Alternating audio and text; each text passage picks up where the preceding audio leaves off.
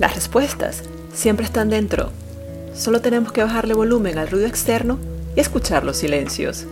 Esto es... ¿Importa el tamaño? Con Adintra.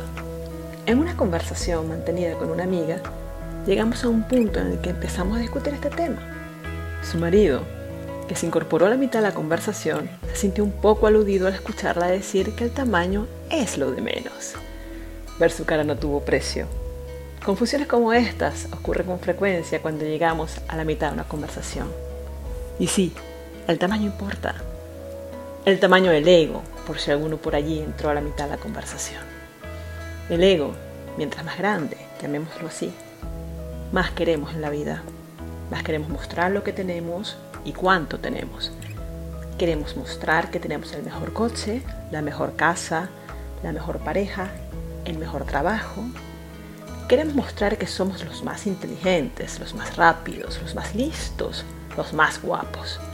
Deseamos hacerlo saber, por supuesto, buscando el reconocimiento del otro para alimentar esa criatura insaciable llamada ego. Pero ¿qué hay detrás de toda esta necesidad de reconocimiento? ¿Alguna vez te has detenido a pensar esto? Vacío. Eso es lo que hay detrás. Buscamos reconocimiento para rellenar nuestros vacíos. Buscamos la aprobación del otro porque hay cosas que no creemos que merecemos. Buscamos reconocimiento para demostrarle a alguien en el pasado que nos aminoró y que permitimos que creara un agujero nosotros. Lo trajimos de nuestro pasado y aún sin darnos cuenta, que ese alguien es inexistente en nuestro presente, seguimos rindiéndole pleitesía. Y ahora él está muy ocupado haciendo lo mismo que hizo con nosotros, pero con otro protagonista. Ya no existimos para ese alguien, pero nosotros lo dejamos instalarse dentro dándole el timón de nuestra vida. ¿El tamaño del ego importa? Sí que importa, porque refleja el daño que dejamos infringirnos y en lugar de sanarlo, le dimos el poder de controlar nuestra vida. Mientras más daño nos han hecho, más grande es el ego. ¿Cómo lo reconocemos? Escuchándonos. Cada vez que intervenimos en una conversación y comenzamos con yo tengo más, yo soy más, yo conozco más, yo soy más, más y más. Este simple ejercicio lo podemos hacer silenciosamente mientras conversamos con los demás. ¿Qué más debemos hacer?